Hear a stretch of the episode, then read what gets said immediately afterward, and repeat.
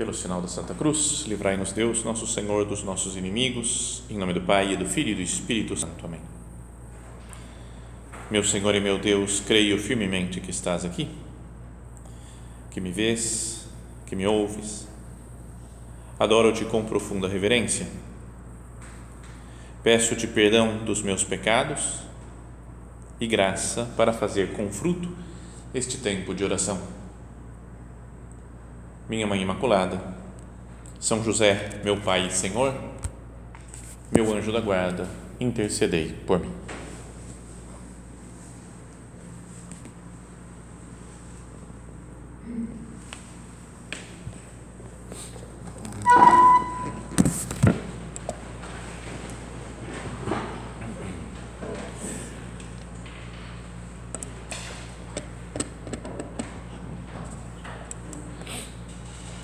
Nós estamos nos aproximando da festa, não, uma grande festa, que é da Imaculada Conceição, não é uma das festas mais importantes de Nossa Senhora, em que nós meditamos né, na, na beleza, na grandeza dela, que é Maria que é concebida já sem pecado, né, sem mancha nenhuma de pecado, e, e continua né, ao longo de toda a sua vida continua sempre santa, sempre é, pura, imaculada, né, sem nenhum defeito, sem nenhum pecado. Então, vamos aproveitar esse, essa tarde de recolhimento para que nós nos coloquemos diante de Maria Santíssima, que nós olhemos para ela né, e peçamos para minha mãe, eu queria ser assim, ter algo dessa sua bondade, da sua santidade mesmo que eu tenha meus defeitos, né, que não dá para falar que vou ser imaculado também, né, sem mancha, sem pecado, sem defeito nenhum, isso só Maria Santíssima. Mas que nós, pedindo para ela, a gente consiga aprender um pouquinho dela, dessa sua bondade, da sua santidade. Vamos falar aqui nessa meditação, vocês vão ter depois palestras, né? cada uma medita no, no tema que quiser sobre isso de Nossa Senhora, mas a meditação de agora é sobre a vocação de Maria. O momento em que hum, Deus, nosso Senhor, chama Nossa Senhora, em que diz para ela qual é o caminho que ele escolheu para ela. E é conhecida aquela cena né, que aparece a vocação de Maria no Evangelho, que é quando Deus manda um anjo, o anjo Gabriel, que vai lá e anuncia para Nossa Senhora: né, Salve, né, alegra-te, cheia de graça, o Senhor é contigo.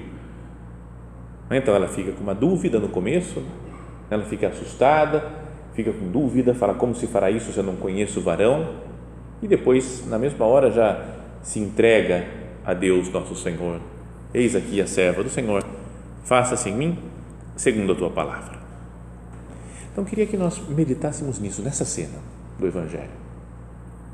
Talvez o grande livro, né, que vocês, muitas de vocês acho que conhecem, né, para meditar nessa passagem, é um livro que se chama, é, que fala precisamente sobre a vocação de Maria e que se chama A Virgem Nossa Senhora, de um autor, né, um padre espanhol chamado Federico Soares. Quem quiser depois pegar para aprofundar, é um livro que fala todo o livro sobre Maria Santíssima, mas os primeiras primeiras 50, 70 páginas medita nessa passagem e fala da vocação de Maria e da nossa vocação. Bom, a vocação de Maria é algo único, especial, né? ela foi a única que foi escolhida para ser a mãe de Deus feito homem, a mãe do Messias esperado. E ela ouve aquela mensagem, uma mensagem difícil né, de se entender, porque fala ela vai ser mãe, permanecendo virgem para sempre ela explica que vai ser pelo poder de Deus, o anjo explica para ela que vai ser pelo poder do Espírito Santo. E ela fala: Eis aqui a escrava do Senhor, faça-se em mim segundo a tua palavra.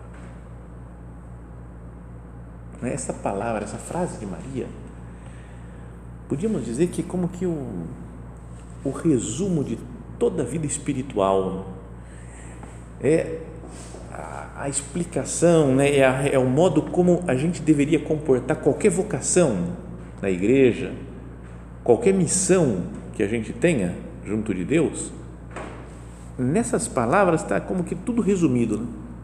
Eis aqui a serva do Senhor, faça-se em mim segundo a tua palavra. Tinha um, um autor né, falando, me dando uma palestra sobre isso. Ele falava: com estas poucas palavras simples, aconteceu o maior e mais decisivo ato de fé da história do mundo. Não é? Imagina a, a, o, as inúmeras consequências que tem esse sim de Maria. Faça-se em mim segundo a tua palavra. Então Deus se fez homem. Nasceu Jesus, estamos nos aproximando do Natal. Então a cena do Natal acontece porque Maria disse sim. Vamos ter presépio, né? tem árvore de Natal, tem, porque Maria disse sim. Tem depois a Páscoa, tem a salvação eterna, porque Maria disse sim. E citando um outro escritor, esse, essa pessoa, esse é um padre lá dando uma palestra, dizia: essa palavra de Maria representa o ápice de todo comportamento religioso perante Deus, pois exprime da maneira mais elevada a disponibilidade passiva combinada com a prontidão ativa, o mais profundo vazio que acompanha a maior plenitude. Não é? Essa é a atitude de Nossa Senhora e que deveria ser a nossa atitude também né, diante da nossa vocação. Aliás, não é, não é para a gente pensar só na, na vocação de Maria, para falar, ah, que legal, né? que interessante. Viro as costas e vou embora e continuo a vida do mesmo jeito. Preciso pensar, falar assim, Maria respondeu assim. Eu, como que estou respondendo à vocação pessoal que Deus, com a qual Ele me chama? E aqui fala que Nossa Senhora respondeu dessa maneira, que é o ápice do comportamento religioso. Disponibilidade passiva, estou disponível. E passivo, é Deus é que vai fazer, faça-se mim, segundo a tua palavra, não é? Pode deixar comigo que eu vou fazer. Combinada com a prontidão ativa. Estou pronto para fazer a vontade de Deus. Tem que fazer isso? Tá bom, eu topo. Tem essa outra coisa? Eu topo Sabe, gente que está pronta para fazer as coisas. Você pede um negócio e a pessoa fala, peraí, agora complicou. Aí tem que ver, né? Aí tem que ver. Você fala, cara, não tá. Imagina o anjo chega para Nossa Senhora, fala que ela vai ser a mãe de Salvador, e ela fala, ia, ia, complicou, hein? Peraí, peraí, vamos, vamos conversar melhor. Não, é um sim na hora.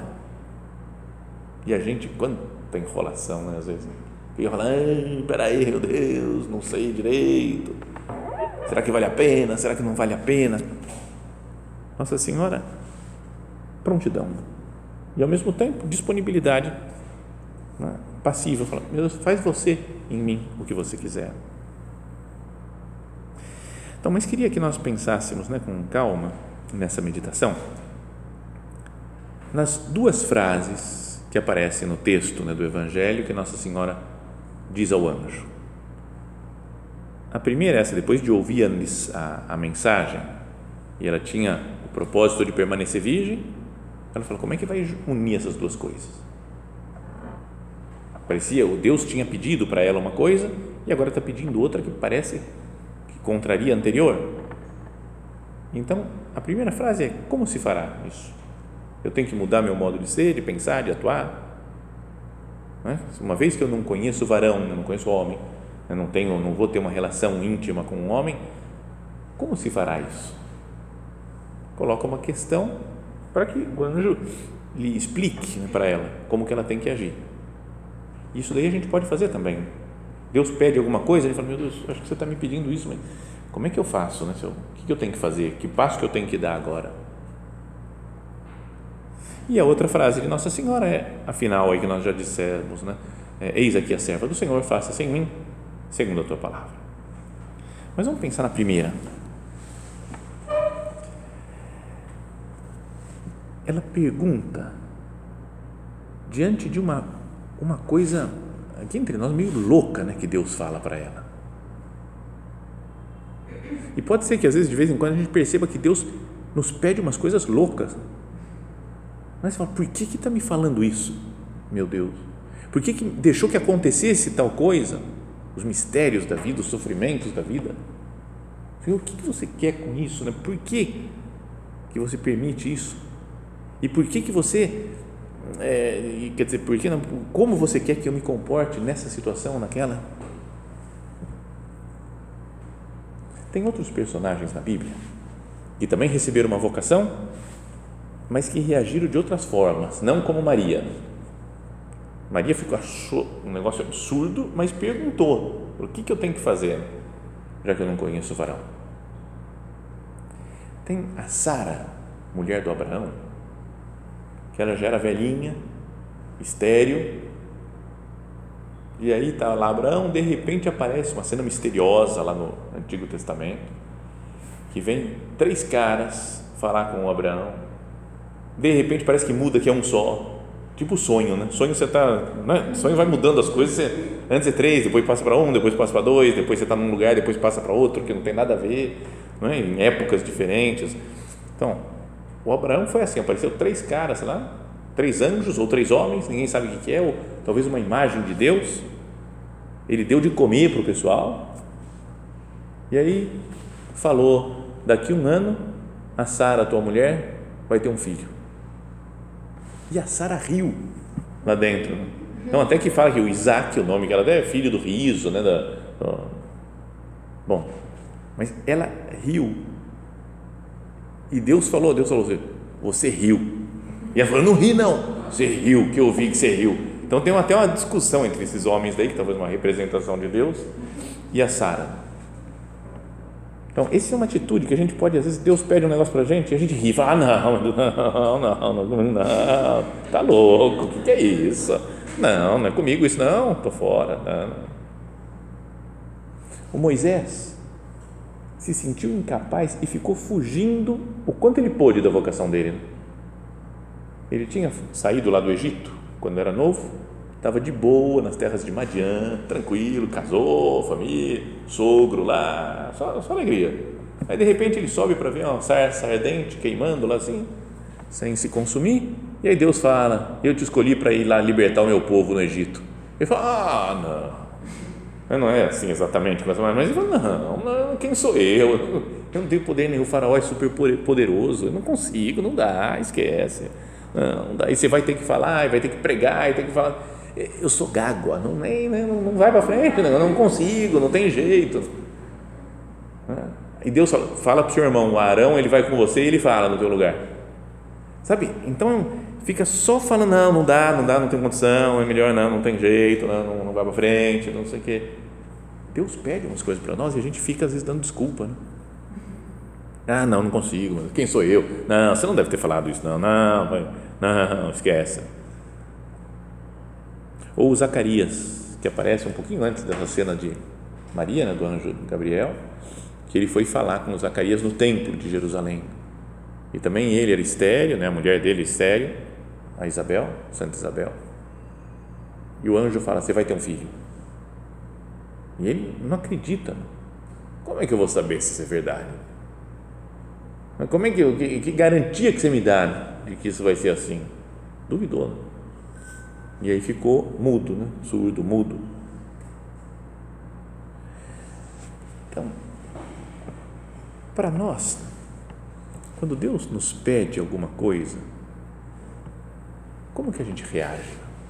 Qualquer que seja coisa mais simples, ou mais complicada, ou mais absurda, talvez,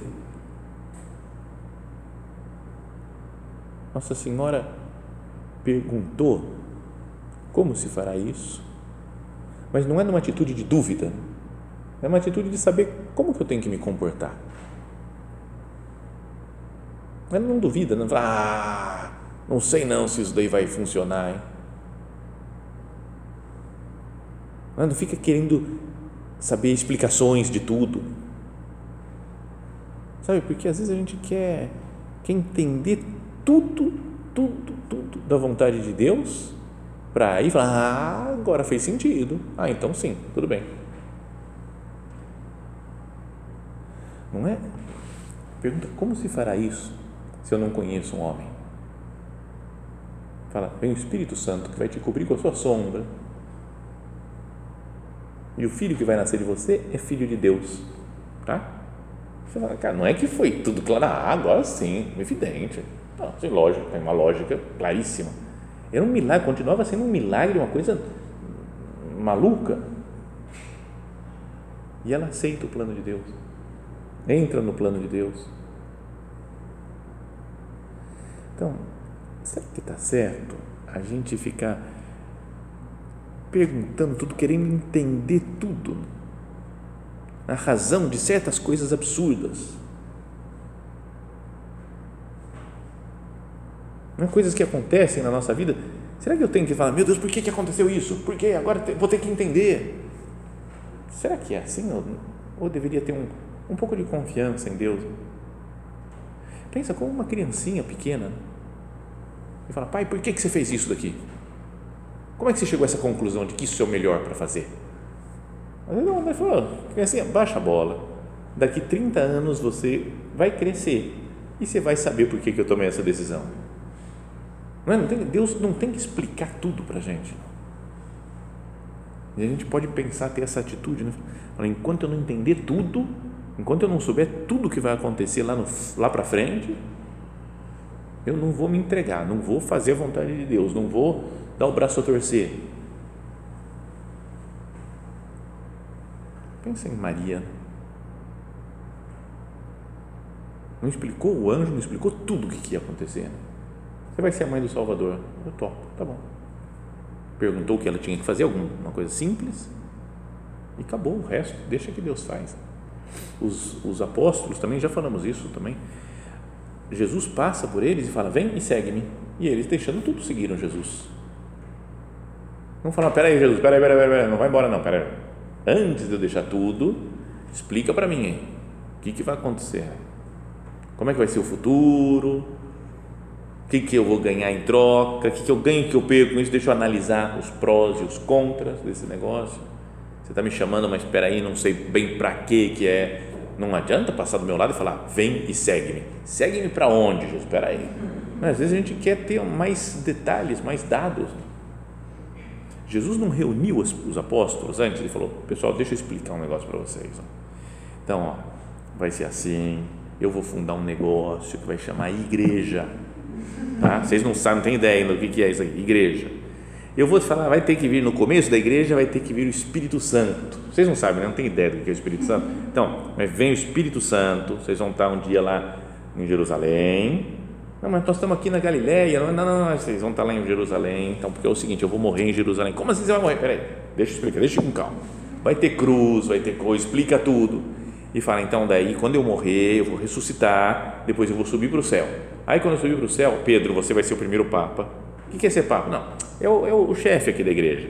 Você vai ser a cabeça dos apóstolos, então vai ser assim, vai ser não sei o que, depois vocês vão se espalhar, a igreja vai ser dividida depois em dioceses, paróquias, não sei Não explicou tudo como é que ia ser. Falou, vem e segue. E acabou. Eles seguiram Jesus porque confiavam nele. Não é? Será que eu não quero muita explicação, meu Deus, como é que vai ser isso daqui, e isso daqui, e essa outra coisa, eu não sei o futuro, não posso me abandonar mais nas mãos de Deus? Como faz Nossa Senhora depois, depois que o anjo lhe falou isso daqui, né, que o Espírito Santo ia vir sobre ela, que não há nada impossível para Deus, e essa pode ser uma resposta de Deus para nós, quando nós sentimos alguma coisa que Deus está pedindo e que a gente tem medo de entregar para o Senhor, para Deus nada é impossível. Então ela fala essa frase: Eis aqui a serva, a escrava do Senhor, faça-se em mim segundo a tua palavra.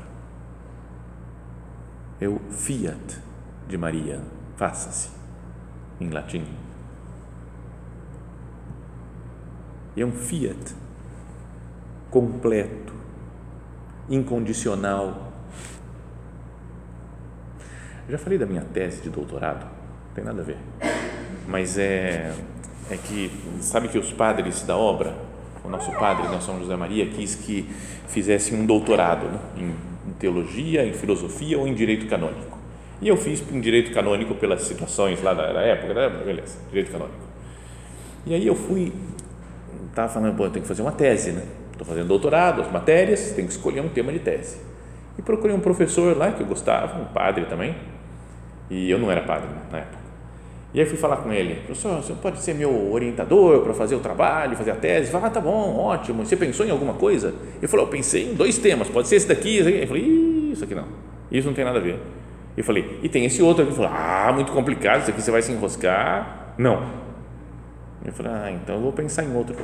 O que você acha de fazer sobre o consentimento condicionado no matrimônio? Eu vi que é o que ele queria pesquisar. E aí eu falei, tá bom, ótimo, eu sempre pensei em fazer uma tese de direito matrimonial sobre o condição no consentimento. Então é um cânon, está no 1102 do Código de Direito Canônico, quem quiser ir lá depois ler, não tem a menor graça, mas mas fala se pode ou não pode colocar condições no consentimento. Né? Eu me caso com ela ou com ele se tal coisa for verdade, não se tal coisa aconteceu, se ele não está mentindo para mim. Se não, então tem tem vários, agora tem muito pouco caso assim, mas ao longo da história teve vários. E então e tinha gente e tem gente que fala casar sob condição de jeito nenhum, não pode. Não, é casar total, casar para a vida inteira, não tem condição não. E outros falam, ah, eu casei com a condição de que tal coisa. Então é um tema de debate aí. Mas para Deus, o que faz aqui, fala aqui de Nossa Senhora, que o fiat dela é incondicional, sem condição. Meu Deus, tá bom, eu vou, vou te seguir com a condição de com Deus não funciona isso daqui. Com Deus é, é total, é vem e segue-me. Vem um jovem rico e fala, quero te seguir, tá bom, então vai, vende tudo que você tem, dá aos pobres, depois vem e segue-me. Aí fala, ah, não posso te seguir e ficar com meus tesouros aqui, com minhas coisas, sim, dou uma graninha para os pobres, mas fica sem condição. É tudo ou nada. Então, e o Fiat de Maria? É, essa palavra, né, o Fiat, faças, aparece em outro, pelo menos outras duas, dois momentos na Bíblia que são muito importantes. O primeiro é lá no comecinho da Bíblia. Quando fala, né, no princípio Deus criou o céu e a terra o céu, né, a terra era sem forma, vazia, o Espírito pairava sobre as águas. Então fala, e então Deus disse: faça-se a luz. Fiat lux. Então é um, primeiro um Fiat importante esse daí. Fica falando Fiat, fica aqui no Brasil, pelo menos agora que a gente lembra do carro sempre, né? O, Fiat aqui da Bíblia é muito melhor do que o Fiat carro, né? Mas, então, Fiat lux, falou Deus, o Criador. Depois tem um outro Fiat super importante, é quando Jesus está prestes a dar a vida por nós. Vai rezar no Horto das Oliveiras, está vendo a cruz se aproximar e fala: né, Senhor, Pai, afasta de mim esse cálice. Eu não queria sofrer, passar por aquela, aquela terrível sofrimento pela morte mas aí se coloca na, nas mãos de Deus, Pai, e faz a sua vontade. Mas ele fala: Não se faça, porém, a minha vontade, sed tua fiat, mas a tua, faça-se a tua vontade. Então, não poderíamos pensar né, nessa no o Deus, o fiat faz parte de um projeto maior de Deus. Quando ele falou Fiat Lux, lá no comecinho da, da, da história do mundo, não é só que ele queria Fiat Lux, e aí apareceu uma luzinha lá, fez a luz, que ele gostou, que legal uma luz. Não, é o começo de uma história universal maravilhosa, de um monte de, de coisas incríveis que acontecem no universo e na história. Tem uma consequência tremenda esse Fiat. Depois o Fiat de Jesus, tem também uma consequência, faz parte de um projeto maior de salvação. Que morre na cruz Jesus e nos salva.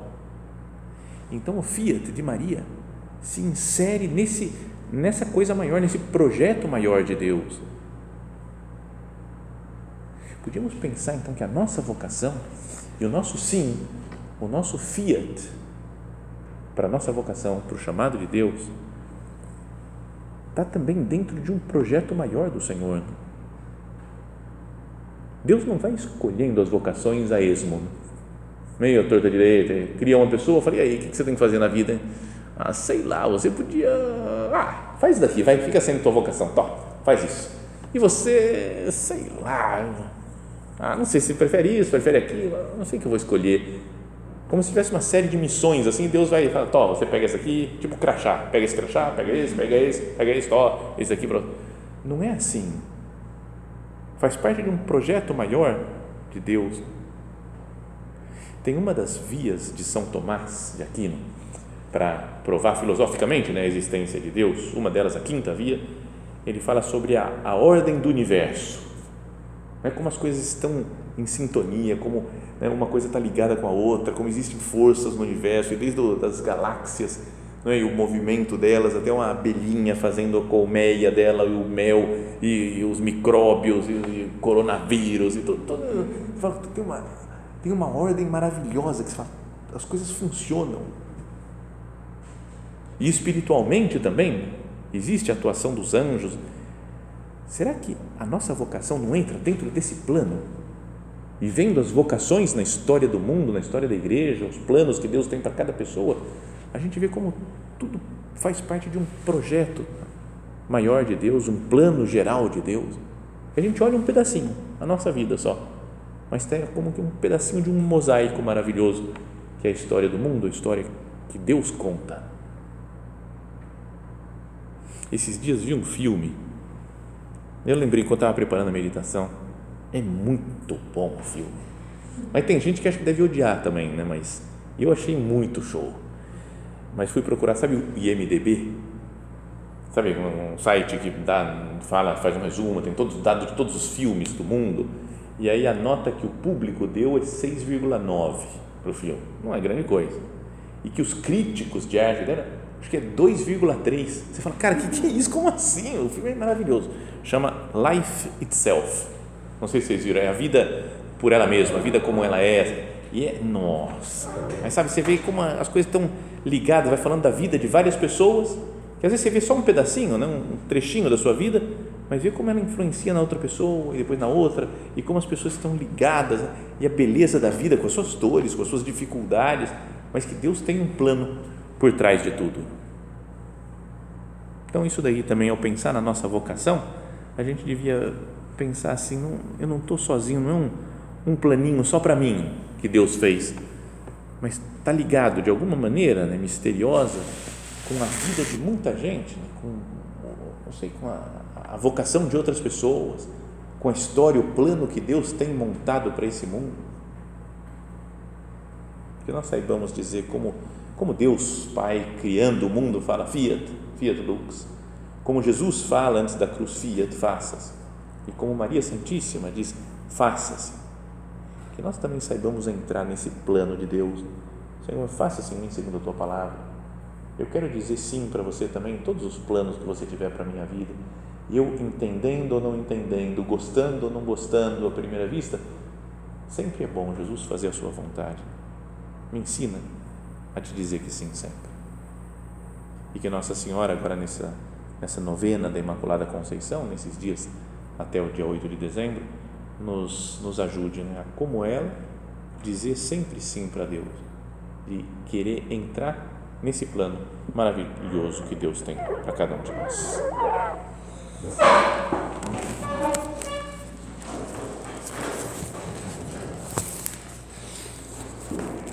Dou-te graças, meu Deus, pelos bons propósitos, afetos e inspirações que me comunicaste nesta meditação Peço-te ajuda para os pôr em prática. Minha Mãe Imaculada, São José, meu Pai e Senhor, meu anjo da guarda, intercedei por mim.